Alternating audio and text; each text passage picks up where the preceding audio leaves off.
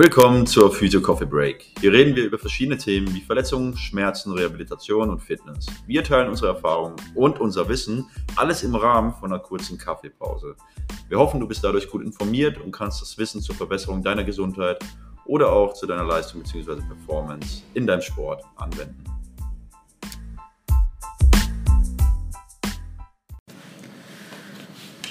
Und wir sind back mit einer neuen Folge. Heute geht es um das Thema Ischias-Beschwerden.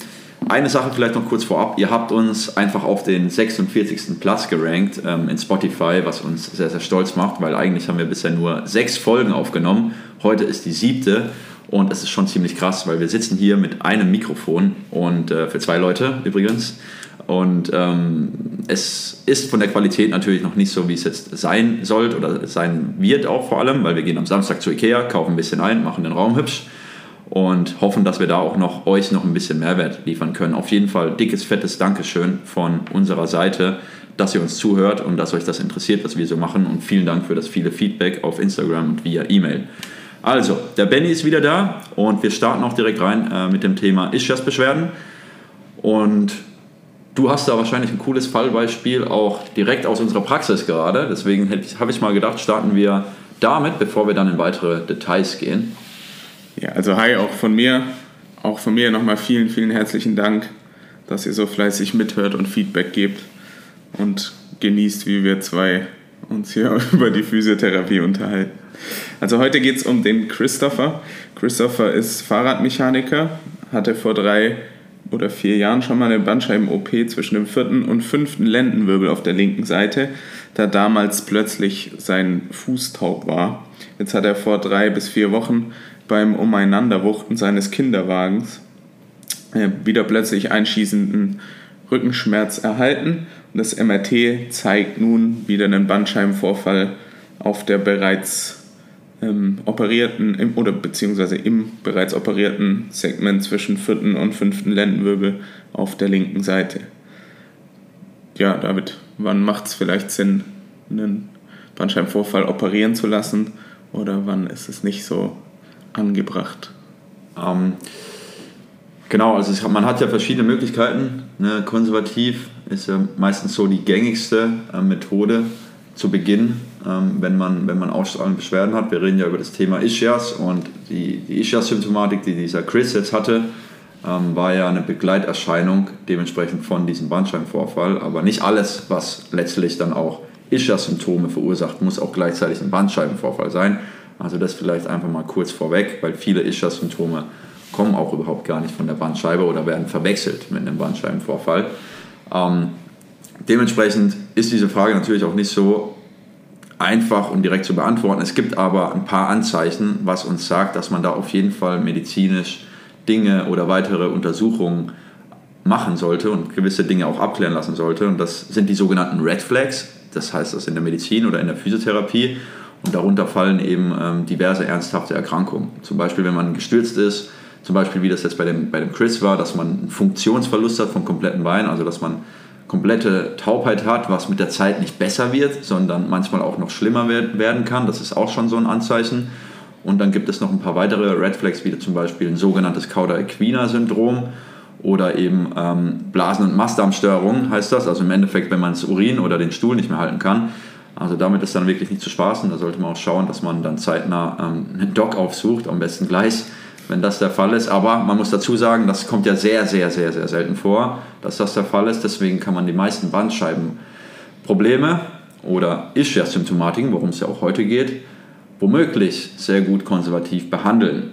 Ähm, was mich bei diesem Chris interessieren würde, ähm, wie, wie handelst du das jetzt gerade ähm, heute mit ihm oder was habt ihr bisher gemacht? Was habt ihr in der Untersuchung gemacht? Und wie, wie ist so der Status quo? Was kann er gerade, was, was kann er nicht? wir haben, also an seinem ersten Termin habe ich erstmal mit ihm gecheckt, wie er sich denn so bewegen kann. Gibt es irgendwelche, also vorab muss man sagen, als er hier ankam, hatte er nicht wirklich Schmerzen. Die einzige Einschränkung, die er hatte, war ein Kribbeln im Bein. Genau, und dann haben wir Bewegungstests durchgeführt. Gibt es Bewegungen, die das Kribbeln verbessern? Gibt es Bewegungen, die das Kribbeln verstärken? Und da hat sich eben gezeigt, dass der Slump, das ist ein Test, um quasi das Rückenmark auf Stress zu bringen, einen positiven ähm, oder beziehungsweise Symptome verschlimmert hat.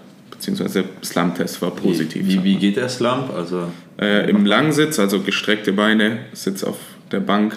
Ja. Man startet mit dem Kopf und bringt sein Kinn auf die Brust und neigt sich dann quasi mit dem Oberkörper über die gestreckten Beine. Okay. Genau, das hat seinen, seine Schmerzen provoziert.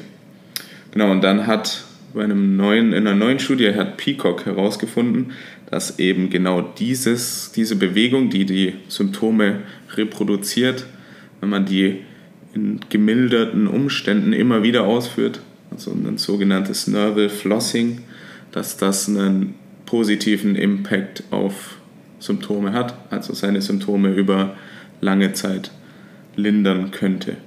Genau, das haben wir angefangen. Seine Symptome wurden dann auch von Mal zu Mal besser.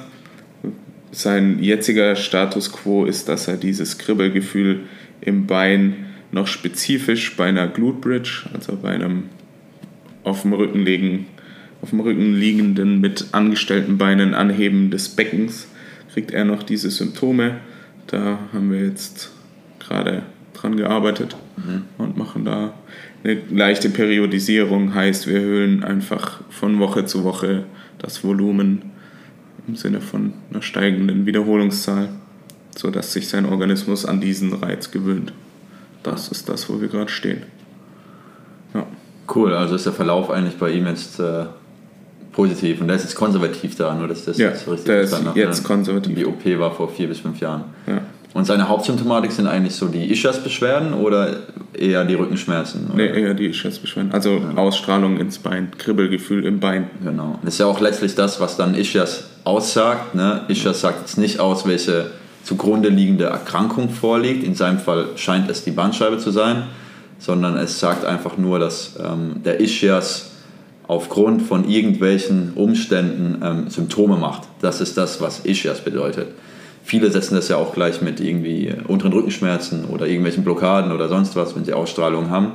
Aber das ist es nicht. Da können sehr viele verschiedene Ursachen ähm, zugrunde liegen. Und die Ursache auszumachen ist auch nicht immer ganz so einfach, glaube ich, weil es ja auch tatsächlich so ist, dass wenn man Leute dann ins MRT steckt, dass man da sehr viel sieht und sehr viel findet und dementsprechend die Interpretation da von diesen Bildern zum einen und eben von dieser Diagnostik ähm, dann nicht so, nicht so einfach ist. Ne?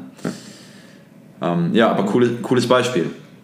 Ja. Ich, ich habe da auch ein Beispiel und zwar hatte ich einen Fußballer, der hatte ausstrahlende Schmerzen ins Bein.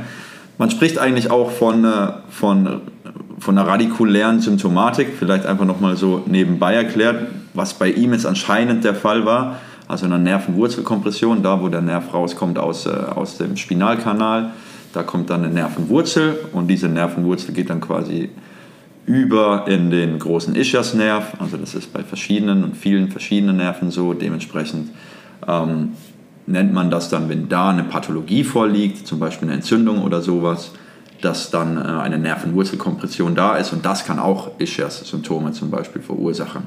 Und dieser Typ, dieser Fußballer, der hatte das und hatte aber nur ausstrahlende Schmerzen ins Bein, also nicht da, wo die eigentliche Pathologie war. Also im Verlauf vom Ischias hatte er seine Beschwerden und er hatte sie nur, wenn er mehr oder weniger ähm, gesessen ist. Dementsprechend ähm, konnte er alles machen, was mega cool ist, aber auf der anderen Seite war es sehr verzweifelt für ihn, weil er das, glaube ich, ein halbes Jahr mit sich rumgeschleppt hat. Er konnte Fußball spielen, beim Fußballspielen hat er gar nichts gespürt. Ne? Aber nur beim Sitzen oder beim etwas längeren Gehen, das war, war auch, ja, das fällt mir gerade wieder ein, ist ein bisschen her, ähm, er eben diese Problematik. Das Coole ist, die Prognose, ja, und das ist eigentlich das, was ich euch jetzt daraus mitgeben will, die Prognose ist eigentlich gar nicht so übel. In der Regel, wenn Ischias-Symptome auftreten, also ausstrahlende Schmerzen ähm, äh, ins Bein oder im Verlauf des Ischias, dann kann das in der Regel innerhalb von ein paar Wochen schon wieder komplett weg sein. Es gibt aber auch Fälle, wo es ähm, deutlich länger gehen kann. Siehe das Beispiel von mir oder eben auch die Datenlage zeigt das, dass äh, viele Leute sich erst so ungefähr nach einem Jahr ähm, dann erholen. Manch, bei manchen kann es sogar noch ein bisschen länger dauern. Ähm, das soll jetzt keine schlechte Sache sein, weil bei den meisten, wie gesagt, geht das relativ zügig. Ähm, ja, also deswegen finde ich das Ganze eigentlich ziemlich interessant, wie man damit umgehen kann und wie schnell das gehen kann, wie lange das mal dauern kann. Ich denke, es ist halt wichtig für, für, die, für die äh, Patienten letztendlich zu wissen, und das ist auch das, was wir immer wieder gefragt bekommen, ja, warum tut es denn weh und wann geht es weg und wie kann ich damit umgehen und warum tut es überhaupt weh? Das sind so die Sachen, die möchten sich da verstanden fühlen, möchten verstehen, warum es schmerzt. Ja. Ne? Ähm, dementsprechend keine einfache Thematik, Thema ist das, weil es eigentlich relativ viel umfasst und weil es in diverse Richtungen auch gehen kann. Genau, ja. Was, was könnten denn Gründe sein für Ischias-Beschwerden? Also wir hatten Neben ja, dem Bandscheibenvorfall, ja. den wir jetzt schon besprochen haben. Ja, also wir hatten ja äh, genau diesen Bandscheibenvorfall, dann eben diese Nervenwurzelkompression, nenne ich jetzt einfach mal, die dann eine sogenannte Radikulopathie auslöst. Das wäre was. Dann diese Red Flags, die wir, die wir besprochen hatten. Ähm, dann, man spricht ja, also man darf es ja eigentlich nicht mehr sagen, so Piriformis-Syndrom oder irgendwelche ähm, äh, am Nerv, ich will es einfach mal so sagen, am Nerv selbst verändernden Prozesse, die den Nerv dann quasi in einen Status versetzen, dass er eben symptomatisch wird. Ich denke, das ist am, am sachlichsten und diplomatischsten ausgedrückt. Dementsprechend kann es diverses sein. Auch zum Beispiel könnten irgendwelche Infekte das auslösen, ne? weil Infekte können Entzündung machen und ähm, dann kann es auch mal sein, dass aus irgendeinem Grund vielleicht der, der Ischers da äh, Symptome verursacht. Ähm, hast du noch irgendwelche andere gerade in der Pipeline? Ansonsten. Ja, den Gleitwirbel, die Spondylolisthesis ja. wird mir schnell noch einfallen. Spondylolisthesis? Ja. Genau. Ähm, Kannst du Tests durchführen oder können wir Tests durchführen, die dir wirklich genau sagen, womit wir es jetzt zu tun haben? Also ich habe ja diesen Slump-Test, quasi diesen Provokationstest gemacht. Ja. Gibt es was, was man wirklich machen kann, das dir sagt, das ist ein Bandscheibenvorfall, das ist ein Gleitwirbel, das ist irgendwie eine Entzündung am Nerv? Ja. Gibt es das deines Wissens nach? Ja, so wie du die Frage stellst, wahrscheinlich eher nicht. Ähm, es ist tatsächlich so, dass wir klinisch äh, ziemlich aufgeschmissen sind. Natürlich können wir den Nerv und seine Sensibilität testen durch den Slump-Test. Ich habe den Slump-Test übrigens anders gelernt. Ähm, so wie du, du machst, also gleich, aber bei mir sitzen die am Anfang an der Bankkante, rollen sich dann ein vom Oberkörper, also so zusammen und strecken dann das ja. Bein. Also genau umgekehrt. umgekehrt ja. ja. Aber das sieht man auch mal wieder. Ja. Du hast eine, eine andere manuelle Therapie-Fortbildung gehabt wie ich. genau, so ist es. Ne? Ja, also anhand der klinischen Diagnostik können wir, können wir vielleicht erahnen, dass, äh, dass gewisse Dinge ähm, stattgefunden sind und anhand von der Anamnese gegebenenfalls. Allerdings kann man sich da nicht festlegen, finde ich, und das sollten wir auch nicht. Das Einzige, was wir eben tun können, ist das, was wir haben, in einen gewissen klinischen Kontext zu bringen, die Person zu verstehen, versuchen, ihr gut zu erläutern, wie, warum das jetzt wehtun kann und warum das auch für gewisse Zeit dann auch so bleiben kann, aber dass es eben in, in der Regel eine gute Prognose hat, wenn eben keine Red Flags vorliegen. Ne? Auch beim Red Flag Screening sind wir ja sehr eingeschränkt, keine Frage, aber es ist zumindest das Beste, was wir halt momentan, momentan haben. Natürlich gibt es dann auch bildgebende Diagnostik, die uns da weiterhelfen kann, womit man dann auch zumindest aus biomedizinischer Sicht dann ein paar Dinge auch mehr erklären kann. Aber wie gesagt, da sollte man dann auch vorsichtig sein, finde ich. Nicht, dass man da irgendwelche falschen ähm, ähm, Erzählungsweisen oder so den Leuten, den Betroffenen mitgibt. Ich finde, das äh, sollte auch erwähnt sein, sondern das auch, wie gesagt, gut klinisch einordnen kann. Weil es gibt ja einen Haufen kalte Zufallsbefunde, die jetzt überhaupt keine ähm, ähm Symptome verursachen ich, ich glaube, wir hatten beide schon den Fall, dass ein MRT einen Bandscheibenvorfall nach rechts zeigt und die Ausstrahlung oder die Symptome im linken Bein da waren. Ja. Das allein zeigt ja, dass fast jeder Physio, den wir so kennen, der erzählt solche Geschichten. Absolut. Ja. Allein das äh, stützt ja die These, dass es oft zu einfach ist, sich nur aufs Bild zu verlassen. Definitiv, definitiv. Es wäre ja auch zu, zu, zu schade und zu einfach. Ne? Das ist richtig. Und dann wäre es ja auch vielleicht auch ein bisschen langweilig. Aber wie auch immer, ich kenne ich kenn eine Sache, die hatte ich mal äh, im Laufe von, von dem Studium kurz angeschnitten. Da wurden, haben wir diese Triage besprochen, also so eine, so zwar drei Tests sind das. Ich weiß aber nicht mehr, um ehrlich zu sein, wie ähm, gültig das Ding noch ist. Ähm, und zwar kann man unterscheiden, okay, zwischen lumbaler Radikulopathie und ähm, unteren Rückenschmerzen. Und da hieß es, okay, wenn, wenn die ausstrahlenden Schmerzen schlimmer sind wie Rückenschmerzen und wenn, ähm, wenn sie sich äh, vorne überbeugen und sie haben, sie haben ihre ausstrahlenden Beschwerden. Also mein Slump-Test. Genau. Und noch den Slump-Test. okay, den eigentlichen Slump-Test. Den eigentlichen Slump-Test. Ich glaube, die, die drei waren das, ähm, die man da machen kann. Und dann heißt ja, okay, sie haben eine, scheinbar eine Radikulopathie. Aber wir wissen ja, eine Radikulopathie ähm, ist nur eine Form von Ursache, die zugrunde liegen kann für Ischias-Symptome. Ja. ja. Hast du für die, oder kennst du für die Physios unter uns noch Literatur, die du empfehlen würdest, um sich näher mit dem Thema auseinanderzusetzen? Kennst du gute Literatur? Also ich, mir fällt jetzt auf Anhieb nicht direkt irgendwie was ein. Doch, natürlich. Ähm, aber ich würde erstmal gerne deine hören. äh, gibt ein relativ cooles systematisches Review von Liu aus diesem Jahr, die die Ergebnisse von OP mit den Ergebnissen von konservativer Therapie vergleicht. Mhm. Und die kommen zu dem Ergebnis, dass die Ergebnisse nach einem Jahr relativ vergleichbar sind, dass jedoch Operierte kurzfristig ein bisschen besser abschneiden können. Wobei man dazu wieder sagen muss, das ist sicher eine Einzelfallentscheidung. Ja. ja. Dann diese, äh, dieses Thema zum Nerval Flossing von Peacock 2023 habe ich mir durchgelesen. Das kann ich empfehlen, das mal anzugucken. Was, anzugucken. was geht es da nochmal konkret? Dass eben dieses Nerval Flossing oder das Bewegen des Nervens immer wieder und immer wieder, ja. wie man es beim Slump halt macht quasi, ja. ähm, diese Neuromobilisation, dass die Schmerz und Funktion verbessern kann. Okay, cool, ja, ja. Was, was hältst du davon, wenn man so spezifische Übungen macht? Weil viele machen ja auch dann dieses dieses McKenzie, also wo man dann in die Überstreckung geht aus Bauchlage. Na, Im Yoga heißt diese Position, wie, wie heißt die im Yoga? Cobra. Cobra, genau. Viele machen dann auch das und sagen, mach das, bis es weggeht. Oder andere sagen wieder, mach am besten gar nichts. Wie, wie, was soll man denn machen? Also was, was wäre denn da so Status quo, was man mitgeben kann, wenn man jetzt eine Ischias-Symptomatik hat und ausstrahlende Beschwerden im Bein? Na, also so wie ich das angucke und wie ich das verstanden habe, ist es halt wichtig, dass du die Symptome reproduzierst. Also dass du quasi eine Phase in der Bewegung hast, wo du keine Symptome hast, aber dann an eine Phase kommst, in der du Symptome hast. Und wenn du in quasi diesem Bewegungsbereich bewegst, also in dieser Range of Motion dich bewegst, ja. immer wieder deinen Körper mit dem Schmerz auseinandersetzt. So habe ich diese Studie von Peacock verstanden. Ob man dazu jetzt wirklich spezifische Übungen braucht oder einfach Alltagsbewegungen, die man eh macht, verwenden kann. Sei mal dahingestellt. Ja. Ja, Oft ist es halt für den Patienten einfacher, wenn man sagt, hey, mach das und das für die nächsten Tage so und so oft. Definitiv, dann haben sie auch einen Plan, wo sie, ja.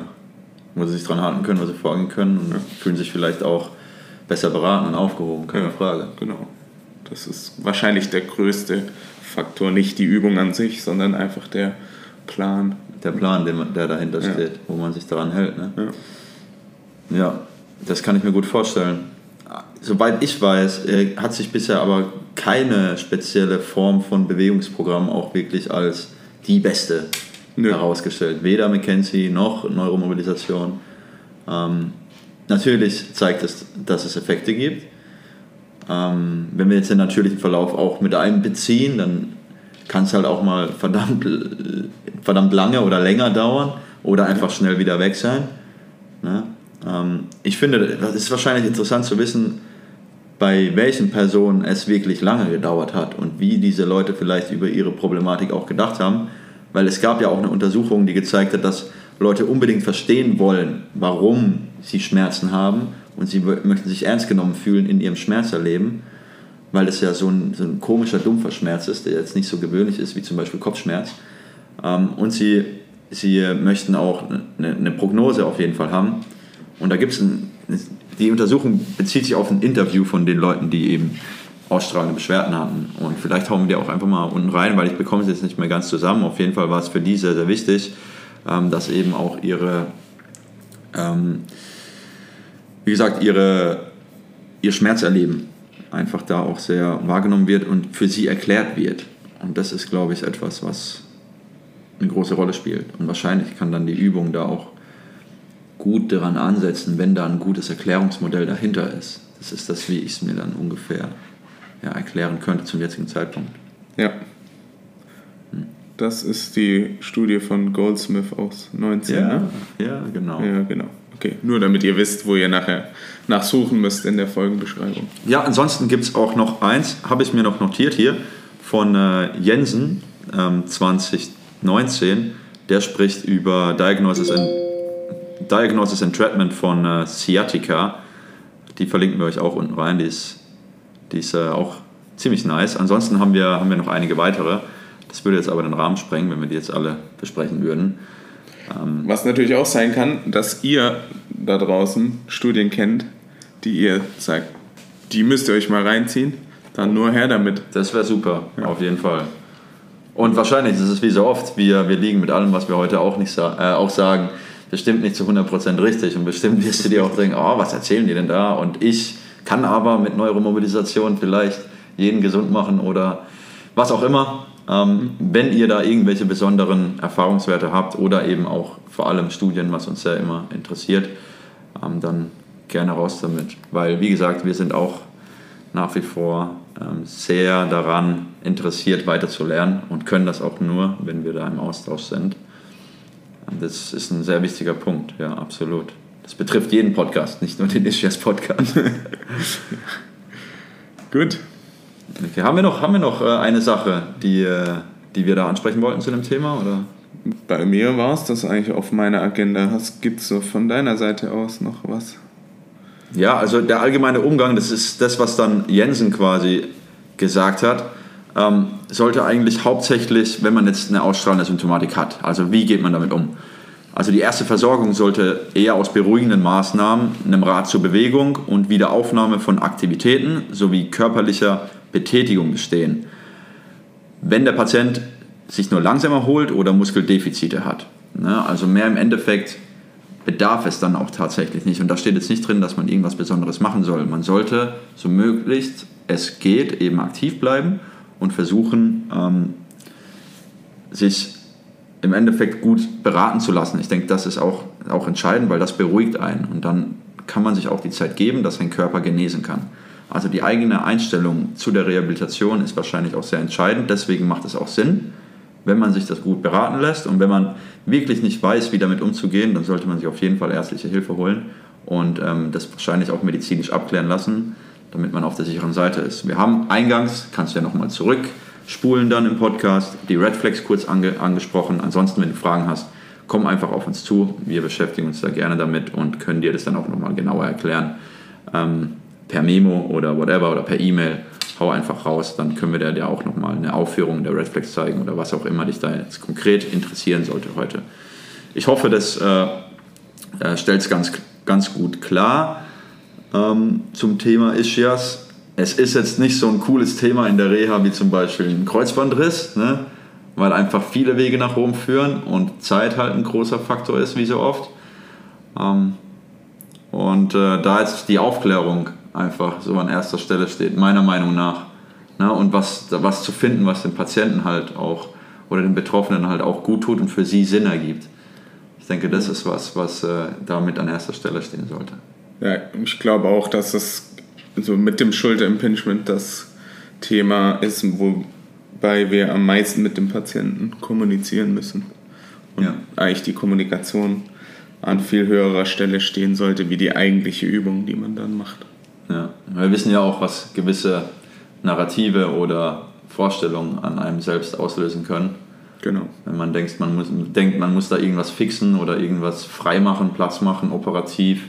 Ne, ob das jetzt äh, äh, bei einem Ischias ist, weil man denkt, man ist irgendwie verklemmt, eingeklemmt oder der Nerv hat keinen Platz. Oder bei der Schulter ist, ne, ist ja ein ähnliches Denkmodell dann sollte man da auf jeden Fall gut agieren. Also ich stelle es mir auch schwer vor und es war auch immer sehr schwer aus eigener Erfahrung. War dann immer froh, als die Leute gesagt haben, oh ja, jetzt geht es mir plötzlich sehr, sehr gut. Und es war halt im Endeffekt hat man nichts groß anders gemacht wie die Wochen zuvor. Ja, Ähm, so halt die Zeit. Richtig, war dann halt oftmals einfach die Zeit. Ja. Gut, Okay, okay. Thema Ischias. Wären wir dann durch. Also gerne zwei, dreimal anhören, wenn irgendwas unverständlich ist, einfach auf uns zukommen. Wir hoffen, wir konnten dir wieder etwas weiterhelfen da draußen. Ansonsten rate uns gerne, rate gerne diesen Podcast und lass uns weiter vielleicht ein bisschen klettern Richtung Top 10. Wäre echt krass. Wie gesagt, wir geben uns weiter Mühe, statten uns jetzt High-End-mäßig aus. Vielleicht gibt es auch noch ein paar Neonröhren oder so, damit wir es richtig fühlen hier drin. Damit es richtig auf Raver angelehnt wird. Absolut. Und äh, freuen uns schon auf die, auf die nächste Folge. Ansonsten gerne auch äh, auf Instagram folgen via at benny.sports.physio, at david.sports.physio oder gerne anschreiben zum heutigen Thema. Feedback dalassen. Wir sind über alles sehr, sehr happy. Ansonsten wünschen wir dir eine gute und äh, schöne Zeit. Macht's gut, Ade, tschüss. Ciao.